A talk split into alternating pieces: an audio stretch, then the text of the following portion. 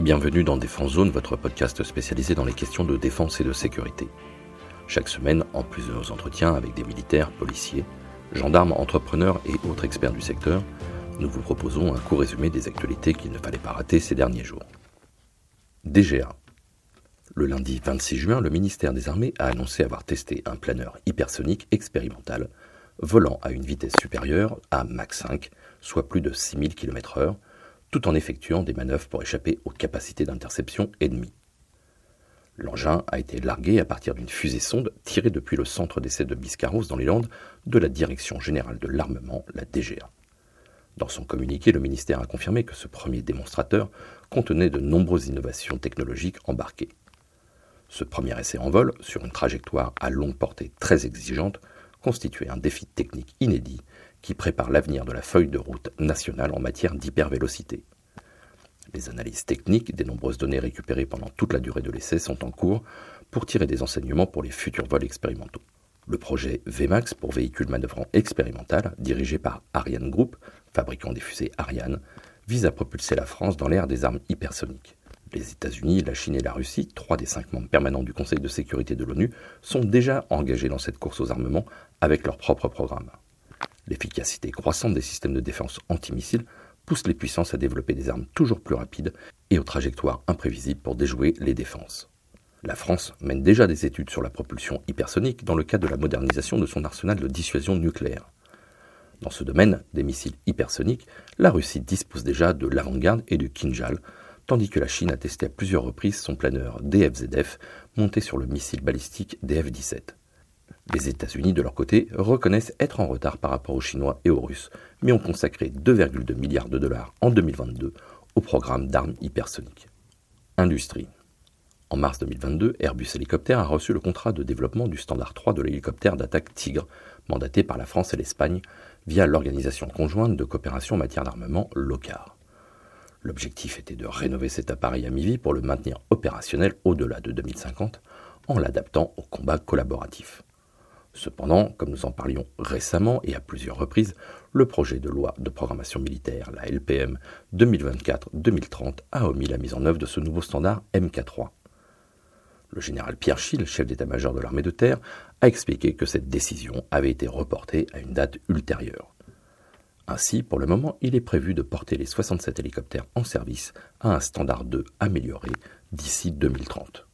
Le général Schill a également souligné que l'évolution de la capacité des drones aériens, en fonction notamment du conflit en Ukraine, serait prise en compte pour déterminer les conditions d'utilisation de ces hélicoptères.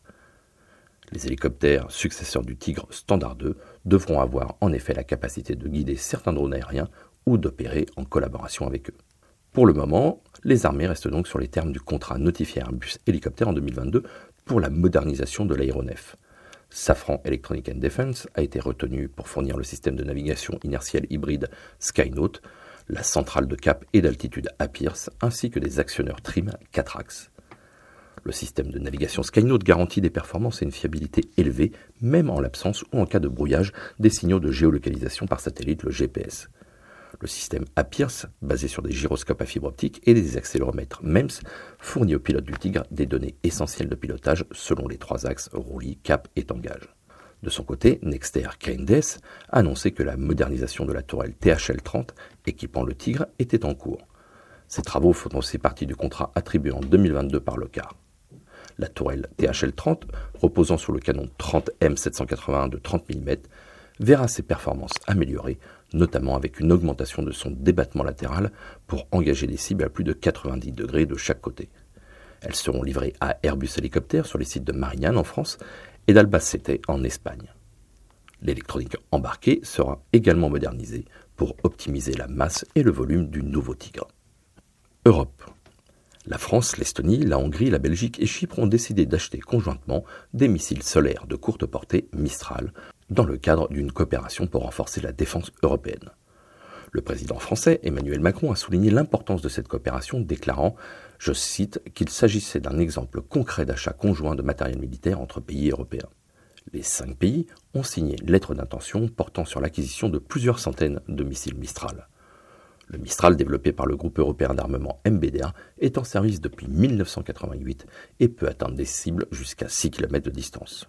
La conférence sur la défense aérienne à Paris avait pour objectif d'harmoniser les positions européennes, notamment en réponse à l'initiative allemande de bouclier aérien Eurosky Shield lancée en octobre dernier. La France préfère continuer à s'appuyer sur le système franco-italien de défense solaire de moyenne portée, SAMPT Mamba, tandis que l'Allemagne propose une approche basée sur les systèmes allemands Iris-T, américains Patriot et américano-israéliens Aero 3. Le président Macron souligne qu'il existe de nombreuses solutions européennes dans le domaine de la défense antiaérienne et que la dépendance à l'égard de fournisseurs non européens peut poser des problèmes en termes de calendrier, de priorité et de souveraineté. Pour en savoir plus sur la défense antiaérienne, vous pourrez retrouver dès le lundi 3 juillet notre article premium consacré à ce sujet en vous rendant directement sur notre site défense-zone.com. Belgique. La Belgique et les Pays-Bas ont ratifié l'achat en commun de quatre frégates, renforçant ainsi leur coopération en matière de défense. Lors d'une rencontre d'État entre les deux familles souveraines, les ministres de la Défense Ludivine Dedonder et Katja Ollengren ont signé le protocole d'accord final à bord de la frégate néerlandaise de Reuters au port d'Anvers. Les frégates ASWF, spécialisées dans la lutte anti-sous-marine, mesureront 145 mètres de long, plus de 17 mètres de large, pour un déplacement de 6400 tonnes environ. L'équipage, quant à lui, sera réduit à 117 marins contre 150 sur les frégates actuelles, mais elles pourront accueillir 35 militaires supplémentaires pour des missions spécifiques.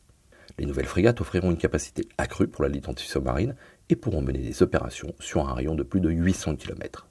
L'accord de coopération comprend également un volet économique important avec des retours industriels d'une valeur de 355 millions d'euros. Ce nouvel accord est un amendement du premier mémorandum d'entente signé en juin 2018 qui inclut désormais un nouveau montant pour l'achat des frégates. La ministre Desdonder a souligné, je cite, l'importance de ce projet pour la construction de l'Europe de la défense et le renforcement des bases industrielles dans un contexte géopolitique volatile où il est essentiel de renforcer l'autonomie stratégique de l'Europe en matière de défense. Fin de citation. La construction des nouvelles frégates débutera en 2025, la première sera livrée à la marine néerlandaise en 2028 et mise en service en 2029. Quant à elle, la Belgique devrait recevoir son premier bâtiment au second semestre 2030. Inde. Le Rafale Marine de Dassault Aviation est fortement pressenti pour remporter le contrat en Inde et équiper son porte-avions, l'INS Vincrant. Cette préférence s'explique en grande partie par le fait que la version navale de l'avion de combat français partage plus de 80% de ses pièces et équipements avec les autres aéronefs déjà livrés à l'Indian Air Force, à l'exception de ses trains d'atterrissage. Cette compatibilité entre les différents modèles du Rafale facilite la logistique et la maintenance des appareils, ce qui constitue un avantage économique considérable. Lors des évaluations menées l'année dernière, le Rafale Marine a démontré avec succès sa capacité à décoller à partir d'un tremplin avec une charge utile suffisante pour mener à bien ses missions. Cette caractéristique est cruciale pour l'Indian Navy qui souhaite remplacer ses avions MiG-29K et disposer d'un appareil capable d'opérer depuis le nouveau porte-avions Stobar de la marine indienne conçu pour des décollages courts. Le contrat potentiel entre l'Inde et Dassault Aviation pourrait concerner jusqu'à 26 Rafales marines, ce qui en ferait le plus gros contrat d'exportation pour cette variante spécifique. L'Inde est un partenaire de longue date de Dassault après une modernisation de sa flotte de Mirage 2000 et la réception récente de 36 Rafales pour sa force aérienne. Pour ce contrat, le chasseur français est en concurrence avec le FA-18EF e Super Hornet de Boeing. Le constructeur américain a récemment averti que faute de nouvelles commandes, la production de Super Hornet serait vraisemblablement arrêtée fin 2025.